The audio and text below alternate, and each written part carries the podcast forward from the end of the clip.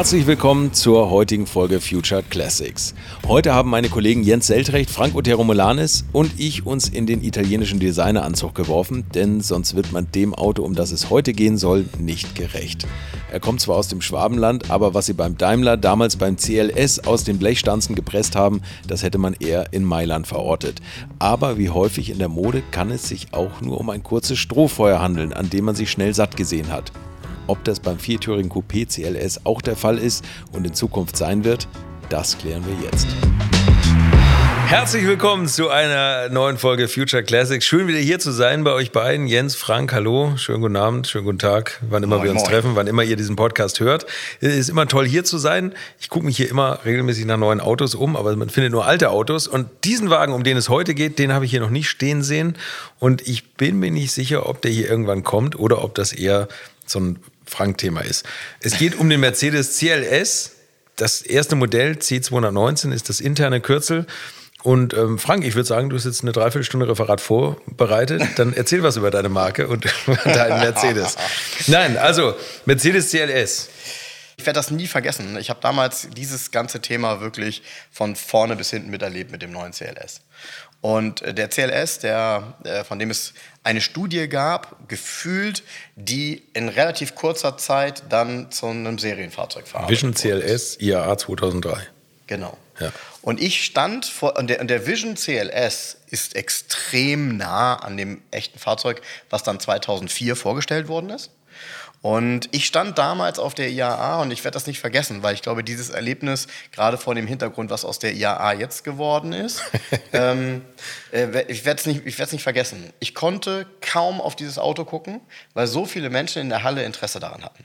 Der war leicht erhöht auf einem Podest und hat sich gedreht, war natürlich in diesem unglaublich schönen ja, rot Metallic, mhm. innen drin hell beiger Innenraum, das Ganze gut ausgeleuchtet, und das hat sich gedreht und du hast da gestanden und du wolltest das Auto aus jeder Perspektive mindestens einmal sehen, weil du immer wieder Details erkannt hast und gesagt hast, wow, ja. das ist ein Mercedes, der war unbeschreiblich mutig zu seiner Zeit und ähm, unglaublich emotional in seiner Karosserie. Etwas, was so bei Mercedes ja vorher eigentlich nicht da war, weil immer noch Autos gebaut wurden, bei denen die Form der Funktion hinter, hinten angestellt wurde. Und das war beim CLS anders. Überleg mal, was damals gemacht wurde. Also ich habe ja schon ein Interview mit dem Professor Peter Pfeiffer, der damals Mercedes Designchef war, mhm. geführt und der ist heute noch stolz auf das Auto, weil er sagt, der Wagen hat Mercedes wirklich aus dem modischen Dornröschenschlaf geweckt. Das, das Aufsehenserregendste, was davor kam, war der, die E-Klasse W210 wurde sie genannt mit den vier Augen Scheinwerfern, mhm. mit den vier Rundscheinwerfern. Das war eigentlich das Aufregendste, was Mercedes die letzten 50 Jahre im Alltag gebracht hat. Also das ist vielleicht ein bisschen übertrieben. Auch das aber Aufsehenserregendste, weil da haben sich ja damals viele aufgeregt. Ja, genau, ja, genau, genau. Aber der CLS war wirklich ein, ein richtiges Mode-Gadget. Also das war ein richtig modisches Auto, was man bei, Mercedes, die ja immer gesagt haben, immer noch so in, in Rufweite der Mode oder so. Das war doch der, der Satz von Mercedes, dass man die Autos nicht so baut, die modisch sind, was auch mutig war. Das, denn modisch ist oftmals so ein, so ein Strohfeuer, was auch schnell wieder vergehen kann. Aber der CLS, da haben die sich an was rangetraut und ich finde, der hat Mercedes auf eine ganz besondere Design-Ära eingeschwungen. Ja, und wir müssen das Ganze mal vor einem Hintergrund sehen der Zeit. Also wenn wir von 2004 reden, was gab es für Fahrzeuge? Also dieses Thema, muss man ja jetzt mal sagen, viertüriges Coupé war ja schon mal ein sehr guter Marketing-Gag. Also zu sagen, das ist ein CLS Coupé, aber er hat vier Türen. So, das war ja schon mal in sich schwierig. Ja? Diese Fahrzeugklasse gab es nicht. Es gab eine gehobene ähm, äh, ähm, Oberklasse, wie eine E-Klasse-Limousine, und es gab eine Luxusklasse, eine S-Klasse, die aber vielen viel zu groß war und die dann auch gerade Anfang der 2000er in Deutschland ein bisschen deplatziert wirkte. Und da waren viele total happy, dass es plötzlich von Mercedes ein Konzept gab für ein Fahrzeug, was nicht Mainstream E-Klasse ist, in Anführungsstrichen Taxi-like, sondern eben ein Fahrzeug war, was wirklich mal modisch war. Und sie haben da kommen wir aber gleich nochmal zu, zu Details, aber sie haben viele Dinge auch richtig gemacht, weil sie haben auch mit Konventionen, was Farben angeht, so ein bisschen gebrochen. Es kam plötzlich wieder vermehrt dieses Rotmetallic und das haben auch wirklich viele damals bestellt und eben sehr viel helle Innenräume, die sehr gut abgestimmt waren. Ja? Und ich glaube, für Jens, ich weiß nicht, was wäre deine Traumkombination beim CLS von der Farbe her? Äh, die Traumkombination ist der Grand Edition am Ende gewesen. Also am Ende der ersten Serie gab es ja ein Sondermodell Grand Edition mhm. in so einem leichten matten Lack mit braunem Leder innen drin. Das wäre meins. Mhm. Das ist der Hammer. Da war ich damals, wie der vorgestellt worden ist, war ich hier bei Leseberg, Mercedes-Händler und habe mir den angeguckt. Da stand er ähm, im Showroom. Lustigerweise stand auch die parallel damals angebotene S-Klasse da im Showroom. Und die S-Klasse habe ich mich zuerst reingesetzt. Die hat ja so ein wie so ein Touchpad, so ein Commander, wo der Arm so drauf liegt, ne? wo du vorne so drei Tasten hattest irgendwie. Ja, das war dann ja schon die neue S-Klasse, die gab es noch nicht 2004, als der CLS vorgestellt wurde. Nee, hm? aber schon... Wo als, er auslief, als, als, als, er auslief, war die neue da. Genau, ja, diese genau. Edition, die ich am besten finde, war ja das letzte, also war ja der, das Out, der Auslauf des, des CLS. Ja, ja, genau. Ja, also 2010, ne? Genau. Ja. Und da setze ich mich in die S-Klasse und drücke so vorne auf diese drei Schalter und mache... Und das quietscht ganz fies, dieses Plastik und so. Weißt du? Und dann habe ich gesagt, Alter, dann gucke ich auf das Preisschild ich sage, was, was ist mit denen los? Sind die bescheuert? Und setze mich in diesen CLS. Da quietschte nichts, da knarrte nichts. Der war sofort in der Haptik und in allem eine Klasse besser wie diese S-Klasse. Für mich. Also das ist mein ganz persönlicher Eindruck gewesen. Und dieser Grand Edition hat ja auch so mattes Holz gehabt innen drin. Mhm. Das gab es auch beim normalen. Das, das gab es früher, das offenporige Holz. Also das war ein Grand Edition ah, mit dieser Grand Edition mit dem matten Holz, dem braunen Leder, das wäre mein CLS. Und der hat ja riesen Holzflächen, ne? Also vom Beifahrersitz ja. ist ja eine komplette ja. Holzfläche. Genau, also was das Auto halt hatte, waren natürlich äh, gewisse Anleihen. Also man kann jetzt nicht sagen, dass sie das Design neu erfunden haben. Er war, finde ich, von der Karosserie her kann man ihn am ehesten mit einem Jaguar vergleichen. Mhm. Ja, das war auch die Assoziation damals. Das wurde auch gerne gemacht in Testberichten. Mhm. Ja? Haben auch viele geschrieben, das hätte eigentlich ein Jaguar sein sollen. Ja, und ich hatte damals Kunden, die direkt von einem Jaguar auf einen CLS umgestiegen sind. Dunkelgrün, Lederbeige, haben sich sofort wohlgefühlt in dem Auto. Mhm. Weil auch das Armaturenbrett ja, wenn man mal auf die Optik guckt, das war ja wirklich ein Armaturenbrett, sehr flächig. Ja, Was an den X350, an den XJ erinnert. Ne? Zum Beispiel, ja, genau. genau, genau. Ja. Und, ähm, und dann eben diese, dieses Kombi-Instrument, was auch gut eingebaut war, sodass es wirklich ähm, eine stimmige Optik hatte. Und das, was du sagst, Jens, stimmt auch. Der CLS war im Innenraum sehr hochwertig, schon in der Basisversion. Das heißt, schon da waren ganz viele Flächen auch wenn es Kunstleder war, quasi beledert und äh, unterschäumt mit einer Naht. Und du hattest nicht den Eindruck von günstig. Und es gab dann noch mal immer noch einen drauf und noch einen drauf. Dann war alles komplett beledert ähm, von vorne bis hinten. Und es war sehr, sehr, sehr, sehr gut gemacht. Also ich finde, dieser ja. Innenraum ist auch bis heute, setzt du dich da rein und sagst, wow, alles am richtigen Fleck. Ja? Auch, auch hübsche Armaturen. Also die Anordnung. Es ist einfach, das, das wirklich auch, das ist so ein Auto, wo du dich reinst und denkst dir, ja gut, es gibt eine Weiterentwicklung, aber wofür? Ja. Weißt du? Wobei, ja, das stimmt. Weil der das kann stimmt. ja alles. Die, die nächste, also, der, der erste ist eigentlich so die reine Lehre. Der kann ja, das nee, wirklich alles. Auch, ne? du, auch selbst heute, ich meine, das ist jetzt fast 20 Jahre her dann, ja. Selbst heute setzt du dich in so einen 19 Jahre alten CLS und sagst dir, okay, der hat alles, was ich brauche. Mhm. Ja, das, das haben die Autos so. eh. Also, also, das haben fast alle Autos, die wir besprechen. Seite ja, finde ich auch. Und vom Design kannst du es ja gar nicht besser anordnen. Du sitzt da drin und also ich muss ganz und ehrlich hast sagen, alle Funktionen, die du brauchst. Ich bin ja anerkannt, also wenn ihr den Podcast 2 aus 11 ab und zu hört, merkt ihr, dass ich nicht der größte Mercedes-Fan bin. Ja. ja. So, also ich brauche kein Mercedes fürs Leben. Aber ein CLS ist ein Auto, was ich auch definitiv fahren würde. Was ich erstaunlich finde, ist, dass du die Grand Edition gut findest, weil du ja sonst immer so ein Verfechter der, Ur, der Urform bist und es gab 2008 mal einen Facelift. Genau. Also das ist schon der Facelift. Genau. Mir, gef mir gefällt der nicht so gut tatsächlich. Doch, finde ich geil. Und zwar ein, ein Detail, was ich geliebt habe bei dem Auto, weil es für mich das allererste Mal war, dass bei einem Mercedes die Auspuffrohre, die absolut optimalste Form zur Karosserie und Größe hatten. Weil, und deshalb übrigens war ich kein Fan vom AMG-Styling. Also AMG-Styling beim CLS bedeutet, du hast hinten runde Eckrohre, ja. die auch tatsächlich ähm, rund quasi ähm, 90 Grad zur Fahrbahn abschließen. Die Endrohre eines normalen CLS waren zur Seite hin angeschrägt. Die waren wie Oval. bei so einem Boot quasi integriert. Und das sah so perfekt aus und das war so eine Liebe zum Detail, was die Karosserieform angeht, weil das ist ja relativ aufwendig. So ein, so ein Auspuff muss natürlich 100 Prozent, und das waren ja noch echte Auspuffe, 100 Prozent so sitzen, dass das in der Karosserie auch an, vernünftig sitzt. Ja? Mhm. Da kannst du nicht einen Zentimeter vor oder zurück, dann passt das nicht mehr. Und das sah so super aus. Und ich finde auch die Grundform, Vorne, wenn man sich die Schürze anguckt, die hat ja so eine kleine Auswölbung unten, wo noch die Nebelscheinwerfer, damals hatten Autos Ja, damals- unten was war das denn? Nebelscheinwerfer. Das gibt's ja nicht. Genau. Ähm, finde ich absolut optimal. Also für mich ist es eins der wenigen Autos, bei denen ich sage, Grundform, kein AMG-Styling, eine Serienfelge, gerne die schlichte, ja, die, die Felgen waren jetzt nicht so der Renner, die, man- muss man sagen. Ähm, die schlichte 18 Zoll Felge, Serie hatte er damals 17 Zoll. Und dann den 500er Motor, der, mit dem man ja immer gut angezogen ist, ja, und der ja auch ein, ich sag mal, eine absolute Langzeitqualität hat.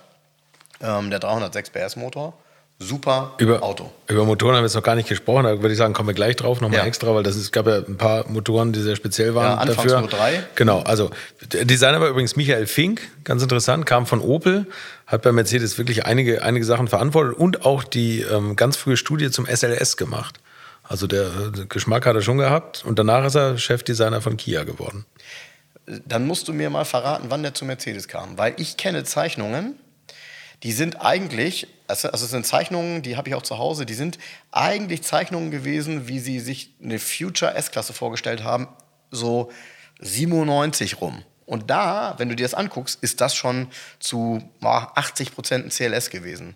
Das hat man sich nur nie getraut, weil auch diese, wie sagt man so schön, Schießscharten, also diese flachen Scheiben, ja, die, die Übersichtlichkeit war im CLS jetzt nicht so großartig. Das war ja alles ein Design, was Mercedes untypisch war. Was Mercedes untypisch war, musste ich übrigens fast lachen. Hohe Fensterkante, Coupé-artiger Viertürer. Könnt ihr euch an eine der letzten Folgen erinnern? Alpha 156. Ja. Das waren, da haben die gesagt, Ja. wir haben damit angefangen. Ne? Hohe Ja. Fensterkante das, und, und Ja. Coupé-förmiger Viertürer. Also, Genau. da, Gut, das also ist was, das. ich, was ich ein bisschen lächerlich finde, ist tatsächlich das Ding viertüriges Coupé zu nennen. ah, ich finde das marketingmäßig klug. Nee, da Ja, hab ich naja, damals- gut, also es Ja, ist natürlich da- auch die, die Einsetzbarkeit schon- der Hecksitze. Ist, Ja, ich habe damals schon gelacht über den Begriff. Ich, ich finde aber eins cool. Sie haben, waren ja konsequent. Da haben sich übrigens nachher viele beschwert. Sie wollten das Auto gerne als Fünfsitzer haben. Gab's nicht. Gab's nicht. War Viersitzer, hatte Der hatte durchgezogene. in der Mitte wie beim 500e diese Schiebedinger, Ja, oder? schön. Ja, und, Ja, und diese- so durchgezogen. Und noch ne? Holz. Also Ja. in, der, in der Mitte diese Ablagen, ne? das Ja, sind so genau. die, die man so aufschieben konnte aus Ja, Holz. genau. Also das Ding war, das war Ja, genau. stimmt, das war echt gut. Ja. Aber man hat nicht viel Kopffreiheit hinten. Also hinten sitzt schon sehr, äh, es Ja. ist, da ist es schon wirklich Coupé, wo hinten die Türen sind, wo man den Sitz nicht umklappen kann. Ja, ich, also ich kann Jens da äh, verstehen, aber ich finde, sie haben es ja auch super, ähm, äh, ich sag mal, super konsequent dann durchgezogen, weil nur so war ja auch glaubhaft zu machen, den Shooting Break zu nennen. Weil man ja eigentlich einen Shooting Break assoziiert mit einem Coupé, mit einem Kombi-Heck. Shooting Break. Bitte? Den gab es ja erst beim zweiten. Ja, ja, klar, aber das, Das war Kombi, ja dann auch mit Kombi-Heck, ein ne? Ja, ja, genau. Ja. Gab es eigentlich mal die Überlegung, den als zweitüriges Auto auch zu bauen? Nein. Nee, das war Nein, immer. Nein, nein. Die, also das Auto war, ich, ich, aus meiner Sicht, ich, ich wundere mich halt sehr darüber, ähm, dass man eine Studie ein Jahr vorher bringt und dann tatsächlich ein Jahr später ein fertiges Auto bringt. So. Ja, da und muss der fast eigentlich fertig gewesen sein, oder? Also So, vom, vom ja. So, und, und man hat zum Glück, jetzt muss man wirklich sagen, zum Glück hat der CLS nicht alle damals Baureihen-typischen, denn es ist eine Baureihe, in der Basis ist es halt eine E-Klasse, ja, Mhm. das kann man so sagen, das ist ein, äh, ein 211er Baureihe, die ja anfänglich wirklich ähm, alles andere als zuverlässig war und alles andere als gute Qualität hatte. Zum Glück hatte der CLS das zum größten Teil dann schon, ich sag mal, in der neueren Variante, sodass man da nicht mehr so diese Kinderkrankheiten hatte. Und äh, auch so was Telematiksysteme anging oder so, war das dann eben schon alles, ich sag mal, sehr gut äh, funktionierend und, und ausgereift. Deshalb, das war kein Auto und ich glaube, das gehört auch immer zu einem Future Classic dazu, was ähm, typischerweise großartig Probleme gemacht hat. Eine Sache hat er, die Achtzylinder haben die SBC-Bremse. Ja, ja, ja. Das ist scheiße. Ja, weiß ich nicht. Ist heute auch nicht mehr so das Riesenthema irgendwie. Weil, Also muss ja trotzdem ausgetauscht werden. ja, genau, kostet einer- Geld, ja, klar. Wie, wie, wie viele andere Dinge auch. Immer Darf man nicht vergessen, so ein Auto, nicht selten hat ein 500er auch Luftfederung, auch die kostet im Zweifel Geld, wenn sie kaputt ist. Aber das machst du dann auch einmal und dann hast du wieder lange Ruhe. Das Problem ist immer, dass die Autos häufig dann gekauft werden, wenn sie billig sind. Und dann haben sie aber auch den ganzen Wartungsstau. Ist ja auch ein Thema, was Jens immer wieder ähm, ja, bemerkt. So, ne?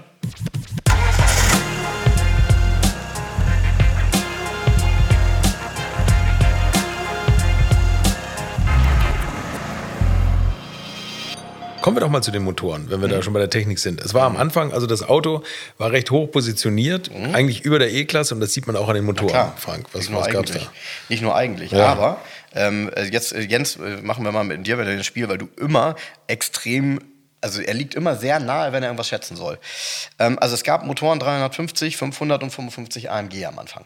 So, das waren die Anfangsmotorisierungen. Mhm. Jetzt trotzdem, um mal ein Gefühl zu bekommen, wir haben jetzt oft darüber gesprochen, Jens, was meinst du, was im Juni 2004 die Basisvariante CLS 350 gekostet hat?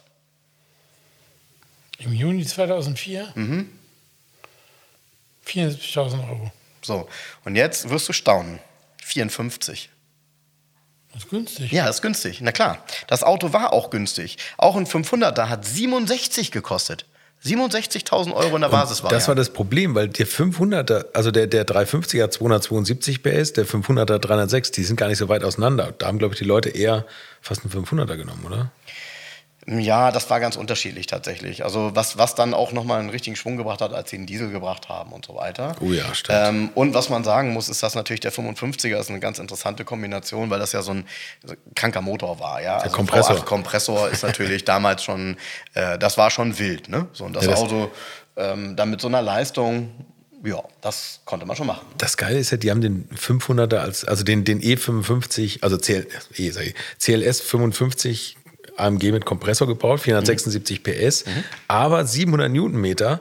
Und später haben sie ja noch den 6,2 Liter V8 eingebaut, genau. den, den AMG 63 genau. äh, mit 514 PS, aber weniger Drehmoment. Und deswegen hat der Kompressor Fünfgang-Automatik. Das ist die mhm. einzige Automatik, die die, die, mhm. die Leistung oder die, das, das Drehmoment mhm, ausgehalten genau. hat. Die anderen haben genau. alle Siebengang-Automatik. Äh, genau so ist es. Also ich fand, das Auto war halt super positioniert und äh, da, anhand von der Schätzung von Jens hat man das eben nochmal deutlich gemerkt. Denn ähm, damals 54.000 Euro haben auch viele andere Autos in der Preisklasse oder in dem, in dem Bereich gekostet. Also kam man auch mit einer E-Klasse schnell hin. Und ganz ehrlich, wenn du eine Exklusivität haben wolltest, konntest du deine E-Klasse noch so toll ausstatten. Das bleibt am Ende als Limousine mal eine eine E-Klasse. Auch optisch. Und du hast recht, das mit dem Taxi-Vergleich, das war mir gar nicht so bewusst. Du ja. konntest das Ding darüber positionieren und konntest sicher nicht, keiner hat die CRS als Taxi gefahren. Das ist totaler Quatsch. Nee, nee, nee, dafür war der nun gar nicht gut. Nee. Ähm, aber Jens hat schon, also ich habe äh, keine Ahnung, wie oft ich mit Jens schon über dieses Thema mal gesprochen habe. Es wird eigentlich höchste Zeit, dass tatsächlich mal so ein Auto in einem super Zustand, mit einer niedrigen Laufleistung ähm, auch über diesen Weg verkauft wird. Weil im Moment ist es so, der Marktspiegel ist interessant. Du willst so ein Auto nicht kaufen. Ein Kunde von mir hat, ein, hat ein, hatte mir Bilder geschickt und sagte, was hältst du davon? Und wäre vielleicht was für dich auch zum Handeln. Das hat er dann behalten und zugelassen. Auch ein ganz früher CLS 500 in Silber und ich glaube 30.000 Kilometer gelaufen oder so, im Neuzustand auf den Bildern. Ne? So, das wäre so das Auto, was ich hier auch sofort hinstellen würde. Ich habe einen übrigens ja. gefunden bei, bei Mobile CLS 55 AMG, 35.000 Euro inklusive Mehrwertsteuer mit nur 42.000 Kilometern in Schwarz. Scheckheft ist ein bisschen unsicher, aber bei so geringer Fahrleistung würde ich übers fehlende Scheckheft hinwegsehen findet ah. den Fehler. ich, wollte, ich, ich wollte dich gerade maßregeln, aber du hast es selber gemerkt. Ja. ja ich habe es schon gleich gemerkt. Nein, also das finde ich lustig. 42.000 Kilometer, äh, Scheckheft nicht da, glaube ja, ich. Weiß ich nicht genau. Also es stand auf jeden Fall nirgendwo war Scheckheft angekommen. Ich habe lange einen in Spanien jetzt ähm, beobachtet, der war auch, der hat 29,9 gekostet und das ist viel in Spanien. Ähm, das war aber auch ein silberner 55er mit niedriger Laufleistung. Also er lag auch irgendwo bei einer Laufleistung, ich glaube 33.000 Kilometer. Fand ich schon super interessant. Jetzt muss man eins sagen, wie, wie bei allen Fahrzeugen, bei so einem Auto und so einem Motor gilt eben auch, der muss gefahren werden. 33 ist schon fast zu wenig. Ja? Weil da hast du nämlich dann die Probleme, die andere dann nach zwei, drei Jahren haben, die hast du dann 15 Jahre später. Hm. Das ist auch Mist. Ja? Mhm. Weil diese Autos haben eben auch natürlich äh, technisch so das eine oder andere. Und äh, klar, dass so ein äh, Kompressor, Achtzylinder, jetzt nicht der unkomplexeste Motor ist, wobei es geht immer noch, auch der hat keine Geheimnisse mehr, kennt sich genug mit aus, ist, glaube ich, klar.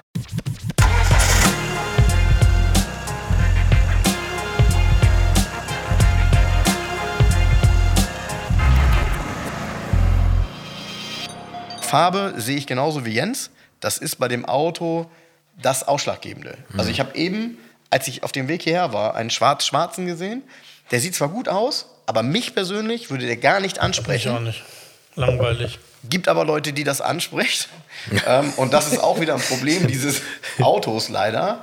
Ähm, er ist so aus diesem, aus einem bestimmten Image noch nicht ganz rausgetaucht. Und das ist ein ja, ganz schmaler Grad. Da haben wir eben schon, das ist ein ganz schmaler Grad. Also es gibt Ausstattungsvarianten, die nimmst du sofort so wahr und sagst, oh, toll, der sieht ganz seriös aus und damit kannst du vor jedem Grand Hotel vorfahren. Und es gibt eben Ausstattungsvarianten und da neigen leider auch die AMG-Versionen zu, dass du sagst, uh, das will man aber doch, mit solchen Autos will man nicht gesehen werden. Obwohl ich natürlich die AMG-Version, da schlägt ja mein Herz immer für. Ne? Muss ich mal Ja, sagen. und wir, wir beschweren uns ja ähm, auch in unserem 2 aus 11 Podcast immer darüber, dass es keine Farben mehr gibt. Dies hier war tatsächlich noch eins der wenigen Autos, bei denen es von vornherein ähm, ein schönes Blau gab. Ein Tansanitblau, ein Titanitrot, ein Travertinbeige, ein Kubanitsilber. Und es gab ein Grün. Silber. Es gab ein Grün. Äh, es gab Andraditgrün, das war Ja. auch so ein richtiges dunkelgrün. Ja, ja. Ähm, Iridiumsilber, Perlitgrau. Und meine Favorite-Farbe ist Indiumgrau. Ich glaube, das ist auch die Farbe, die du meinst, Jens. Die ist, wenn ich habe mal ein Bild gemacht, die ist sehr ähnlich wie 172 ähm, Anthrazit Metallic von damals. Das ist so ein leichtes bräunliches Grau. Genau, das meine ich. Und das ist super schick bei dem Auto. ja. Ja. Ja, weil man diese Lichtkanten noch sieht, man sieht diesen Spannungsbogen von der, der sich ja von der Fronthaube bis über die Seitenlinie bis hinten zum Kofferraum so durchzieht. Übrigens der Kofferraum und dieses, dieses Lampendesign hinten, das haben sie nachher fast eins zu eins kopiert für ein CLA. Da finde ich das Ding zum Kotzen. Der CLA, die A-Klasse mit diesem Coupé-Dach, wo, wo da hinten das so übergeht, wo die meiner Meinung nach die Rücklichter viel zu groß sind für die schmale Karosserie. An dem Wagen habe ich mich satt gesehen nach, nach zwei Sekunden, als ich das erste Mal gesehen habe. Also, Ja, das Problem ist natürlich, dass du diese Karosserieform mit so einer Spannung in der Dachlinie Kriegst du kannst nur du über die auf Länge einem hin. kurzen Auto kaum hin. Kriegst du, aber die haben es versucht beim CLA, den finde ich ganz schlimm. Also das, der, die, das funktioniert nur über die Länge. Und auch die S-Klasse, die dann kam, die hatte ja auch diese, diese, eigentlich diese Länge und dadurch kriegt die so ihre Spannung mit dem aufgesetzten Kofferraum, kann man sich auch drüber streiten. Aber nee, der, C, äh, der CLS, muss ich auch sagen, ist ganz toll. Es gibt, gibt übrigens einen ganz tollen Kurzfilm ganz am Anfang. Ich weiß nicht, Frank, ob Ja, du den noch im klar. Kopf hast. The Porter. Ja, klar. Und ich habe das, ich bin da drauf gestoßen, weil ich konnte mich irgendwie so daran erinnern, das ist, glaube ich, so ein 13-minütiger Kurzfilm. Da hat Brian Ferry mitgespielt, da hat die, die äh, Danny Minogue, die Schwester von Kylie Minogue, mitgespielt. Also war wirklich Starbesetzung und das handelt von einem Portier eines Fünf-Sterne-Hotels, der, glaube ich, in einen Diamantenschmuggel äh, verwickelt wird. Und da spielt der Wagen so die Hauptrolle. Und ich habe das, Passiert ja oft. ich habe das gesehen, sensationell. Drehbuch und Regie Jan Wenz. Der kommt aus Hamburg, das ist ein Bekannter von mir, der war auch schon bei mir im Podcast zu hören. Der macht ganz, ganz fantastische ähm, Autofilme. Ich- Frank, der hat so viel von dem CLS-Prospekt, der schmeißt schon damit rum. Aber der macht ganz fantastische Autowerbespots und man hat auch für Smart schon gearbeitet mit Robbie Williams, wo der, wo der da, der Typ da an der, an der Parksäule steht und kein Kleingeld hat und dann Robbie Williams Song singt. Das kommt von Jan Wenz. Und der hat wirklich fantastische Sachen gemacht und der hat den Film The Porter gemacht. man muss ja sagen, das Auto war natürlich eine mega Grundlage, um damit Marketing zu machen für die Marke. klar. Ja, und man hat das eben auch gemerkt. Ähm, ich habe damals, äh, wir hatten eine, eine Markteinführungsveranstaltung für VIP-Kunden und da waren wir damals im, ich weiß nicht, ob man sagen darf, im Palazzo, äh, damals von, äh, ja, Witzig, Mann. Von Witzigmann, ganz genau. Ganz genau. Und ähm, das hat sich damals, muss man wirklich sagen, das hat sich damals auch ähm, die Niederlassung etwas kosten lassen. Ähm, ich war damals einer von drei Verkäufern, die da mit waren. Und wir hatten alle drei einen Mark Anthony geschneiderten Anzug an. Ähm, das war schon ein tolles Bild. So, ne? Also das war einfach auch eine coole Sache. Ähm, das war damals ein, ein tolles Gefühl, so ein Auto zu haben, was, ähm, wo keiner so richtig was äh, gegensetzen konnte. Ja? Du hast eine Fahrzeugklasse neu begründet. Ja? Da konnte, das, das war auch wirklich, die Resonanz war ähm, so positiv und das hat Mercedes ja auch genutzt. Frauen waren von diesem Auto natürlich auch gleich begeistert. Nicht nur, weil der äh, rot vorgestellt worden ist, sondern weil sie diese emotionale Form und dieses überhaupt nicht mehr Mercedes-typische sehr gut fanden. Das war also wirklich ein Auto, sorry, ähm, ich glaube, das war zum richtigen Zeitpunkt, äh, wo es nämlich gerade durch das Thema Qualität und 211er gerade schwieriger wurde, war das ein Auto, was äh, uns da in dem Moment echt nach vorne gebracht hat. Auch image-technisch. Weil es gibt gar nicht viele Meinungen dazu. Es gab wenig Menschen, die das Auto wirklich doof fanden. Ne? Ja, Muss man obwohl, der, sagen, ja obwohl der wirklich so outstanding war. Ja. Dafür, dass er, genau, dafür, dass es Ja. so outstanding war, gibt es da kaum Meinungen zu. Und Jens, bei dem Auto hat er auch noch nie irgendwie was Negatives darüber gesagt, weil ihm, glaube ich, das Auto in der Gänze einfach auch gut gefällt. Ja, Oder? ist so. Ja. ist doch ein cooles Auto. Kann man, was ist eigentlich mit dem Dieselmotor? Also das war ja der, der drei, nee, welcher war das? Es gab, äh, übrigens, es gab ja noch, 320, 320 und es gab noch einen 280 CLS, der ist 2008 noch nachgeschoben genau. worden mit 231 PS. Also genau. man hat mit den großen Motorisierungen angefangen. Das sind die nachher? Ja, ja, genau. Aber ja. sind die nachher gelaufen, die kleinen Motorisierungen, oder hat man den nee. Wagen eher mit dem großen Motor bestellt? Nee, also gut, jetzt, jetzt ist das natürlich schwierig. Ne? Also du fragst jetzt jemanden, der damals Verkäufer war in Hamburg. So in Hamburg ja, okay. ist bei dem Auto Motor. tatsächlich en vogue gewesen ein Achtzylinder. Ja. Oder und da bin ich bei Jens. Der Motor ist eigentlich egal, weil der 350er war damals eigentlich der modernere Motor.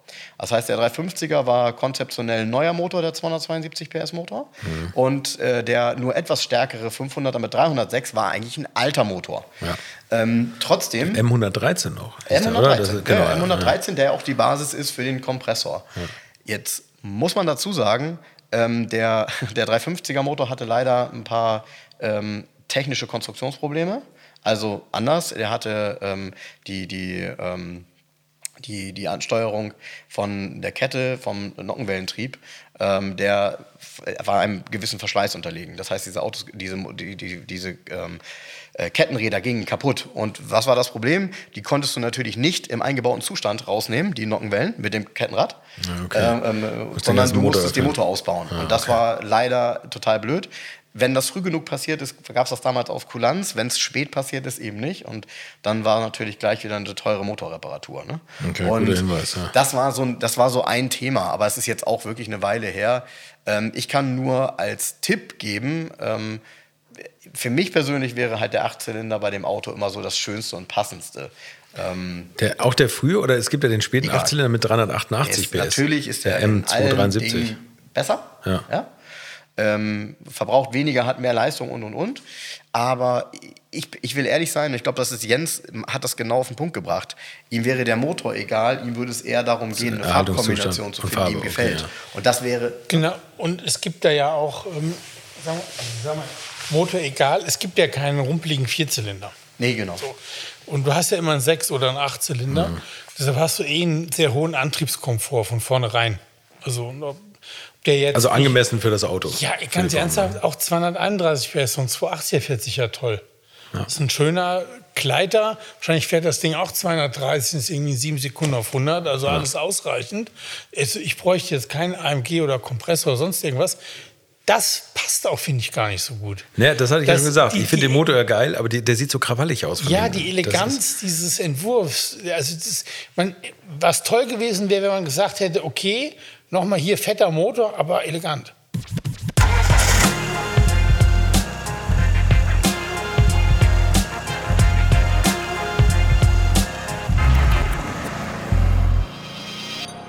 Wie ist denn der eigentlich abgestimmt, wenn er, wenn er doch zwischen E- und S-Klasse liegt und auf der E-Klasse basiert? Ist er eher härter oder eher komfortabel abgestimmt?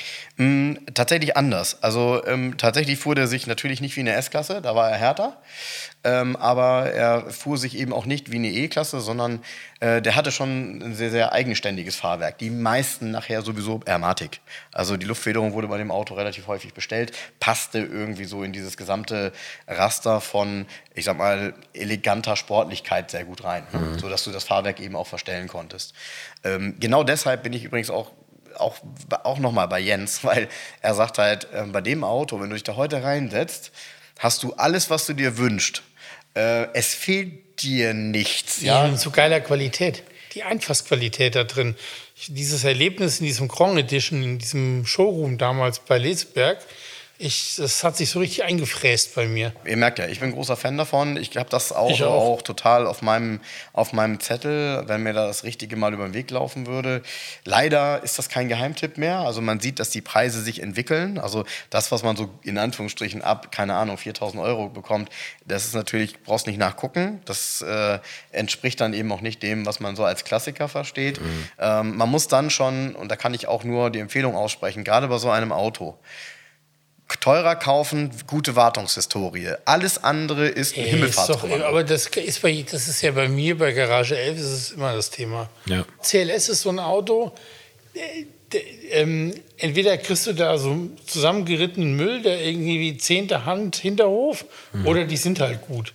Das ist so ein, ich glaube, das ist auch ein Auto, was relativ häufig noch auftauchen wird, aus irgendwie aus der Garage eines älteren Herrn. Das glaube ich auch. Weißt du, noch so, erster der, Hand und der hat sich mal was Modisches noch, gekauft genau, und ist dabei geblieben. Und der den gepflegt hat. Ja. Das ist ein Auto, was du gepflegt hast. Oder Leute, die mit dem Anspruch, ähm, also mit dem ästhetischen Anspruch, mal einen Jaguar gefahren zu sein, sich so ein CLS kaufen, haben auch einen anderen Anspruch, so ein Auto zu pflegen. Mhm. Denk, also ist meine Meinung jedenfalls, mhm.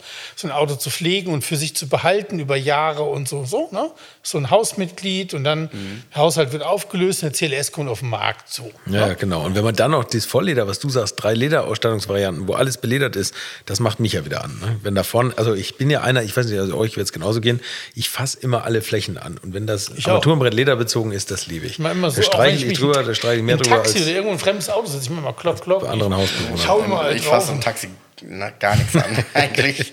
Sie sind aber im Taxi auch immer froh, wenn du nichts äh, anfasst. Das Taxi ist kein gutes Beispiel ja. für Haptik.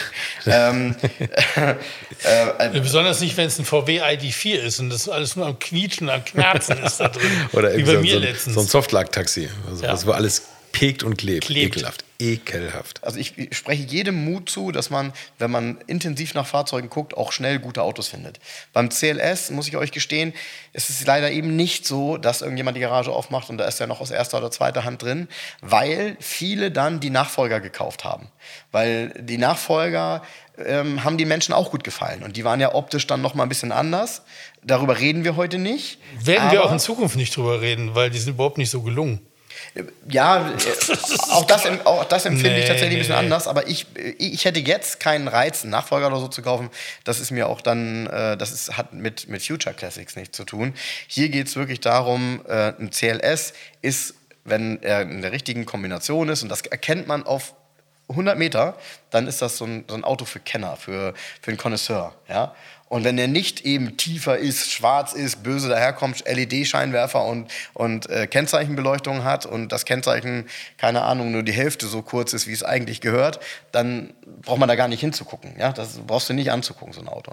Das Schärfste, was ich mal hatte, tatsächlich, und das war auch so unsäglich, wir hatten mal äh, eine kurze, Kombina äh, kurze Kooperation ähm, auch mit Brabus. Und wir hatten dann so einen komplett umgebauten silbernen, das war jetzt nicht die optimale Farbe für den Brabus-Umbau, komplett Brabus umgebauten CLS äh, in der Niederlassung stehen. Ich habe den damals verkauft. Der war unglaublich schwer zu verkaufen, weil ihr wisst ja alle, was diese Brabus-Umbauten und Teile und so kosten. Das war jetzt mhm. kein Technikumbau, aber ich glaube, er hatte sogar eine andere Bremse drin und riesige Räder und so. Und das war unglaublich schwierig, weil das, war, das entsprach ja gar nicht dem, was die Menschen mit einem CLS assoziiert haben. Ja? ja. Die kamen rein und da stand so ein Flieger, der irgendwie gefühlt zu tief, zu breit. Dann hatte der diese Schürze, die kennst du auch noch, Jens, mit diesem Doppelrund, das war ja typisch für Brabus damals, doppelrunde Scheinwerfer unten in der Schürze. Gab es sogar für einen Smart. So. Ja, stimmt. Und wenn am Motor nichts gemacht wird, dann finde ich es fast peinlich. Hier wird ja lieber am Motor gemacht und die Karosserie original. Das wäre ja immer so meins. Sleeper heißen die ja. Ja, und, und du darfst halt nicht vergessen, äh, du konntest ja eine ähnliche Optik, aber eben original in Von AMG bekommen, AMG ne? aber mit richtigem Motor. Und auch noch mit Motor. Das heißt ja, ja. also, ein vergleichbarer CLS 55 übrigens wäre nicht teurer gewesen als dieser als der Brabus umgebaute ja, 500er mit dem ne? alten Motor. Da war nämlich auch schon der neue da. Ich kann mich da noch dran erinnern. Da habe ich fast, also wäre ich der Verkäufer des Jahres geworden, weil ich dieses Auto verkauft habe. Aber es hat mich auch echt Kosten und Mühen äh, gekostet, weil ähm, das war nicht einfach, das alles so äh, auf die Reihe zu kriegen. War ein schwieriges Auto. Welchen Motor würdest du eher nehmen bei den AMG-Modellen? Den 63er oder den 55er? Weil der 55er, den finde ich so cool irgendwie, ne, mit dem Kompressor. Ich, ich, ich würde immer den Sauger nehmen, weil ich äh, bei dem Sauger halt weiß, dass die Komplexität des Motors deutlich geringer ist und es nur ein oder zwei typische, in Anführungsstrichen, Problemfelder bei dem Auto gibt, die man überprüfen kann, die man auch austauschen kann und der ansonsten absolute ähm, Langläuferqualitäten hat. Und man muss halt eins sagen, der 55er ist wirklich nur was für jemanden, der überhaupt nicht vor Verbrauch zurückschreckt. Weil ein V8-Kompressor ist, ist, ist Hardcore und das Schlimme ist, durch den betörenden Klang, und er hat ja wirklich so ein Wummern, das ist unbeschreiblich, ist man geneigt, das leider auch häufiger mal intensiver zu hören zu wollen. Wenn man um die Alster fährt. Und das kostet richtig. Also ja. abgesehen davon, der 63er ist auch nicht sparsam. Ne? Weißt du uns, wer den entwickelt hat? Den, welchen? Den 63er? Na? Bernd Rammler. Ja? ja, sehr gut. Das ist schon einer der letzten Folgen mal gefallen, der Name. Ja, ist, ja gut, ist ein Traummotor, ist fast einen eigenen Podcast wert. Ähm, das war damals ähm, auch von ja Mercedes. 514 PS oder was, ne? Ja. Äh, Im CLS, ja, genau. Hat ja ganz unterschiedlich skalierte PS-Zahlen. Ja, stimmt, gab auch 525. C-Klasse. Ja, 476 ja. und, und, und. Gab auch Unterschiede bei den Motoren tatsächlich. Ähm, aber ähm, man muss halt wirklich gestehen, ähm, dieser Motor, das war damals etwas, wo Mercedes dann wirklich mal den Schritt geschafft hat. Das stimmt. So, jetzt haben wir, sind wir schon wieder mal einig. Wir müssen, Sind wir uns einig? Wird es ein Future Classic? Ja, würde ich auf ja. jeden Fall. Also, ist, wie gesagt, das ist wirklich der Zustand und man muss die Rosine rauspicken und das muss das dann auch so anerkannt werden. Grad, aber, ja, bei vielen absolut. diesen Autos, über die wir gesprochen haben. Der schmale Grad von, ähm, von Ausstattung, von Farbe, von Zustand. Das ist so, so, ein ganz schmales Ding ist das. Aber wir sind uns einig. Wir sind uns einig, sind wir Future äh, Classic. CLS, absolute Kaufempfehlung von meiner Seite, wenn man das richtige Auto findet. Und, äh, Muss aber auch über 20 einpacken, ne? Also Nein. Nein. Ja, und übrigens, wenn das, das richtige Auto, was richtig top ist, wenn ihr es loswerden wollt, auch immer schön zu mir bringen, so Garage 11. Ne? Oder zu mir, vielleicht fahre ich ihn einfach. Ah, ja, kann auch sein. Das, siehst, wir haben alle irgendeinen, irgendeinen Spaß. Alle dran. Bock auf den CLS. Ja. Selbst Jens, das will schon ja. was heißen. Ne? Ja, ist, ist aber auch so ein Fahrerauto. Ne? Also es ist irgendwie so ein Auto, das, das brauchst du nicht hinstellen, sondern steigst du ein, damit fährst du los und du fühlst dich gut angezogen, auch wenn er 20 Jahre alt ist. Ja. Und es ist nicht so, das ist auch so, es ist auch heute, und das macht übrigens auch wieder ein Future Classic oft aus. Du kannst nicht hundertprozentig zuordnen, in welche Epoche der jetzt fällt. Also ja. du kannst zuordnen, dass er nicht aus den 80ern oder 90er ist. Aber wie alt der wirklich ist, hm, vielleicht, weil sich viele daran erinnern, aber von der Form her. Also, Jungs, wir sind uns einig, ich gehe jetzt auf die Suche nach dem Edition. Tschüss. Okay, ciao, ciao. Tschö.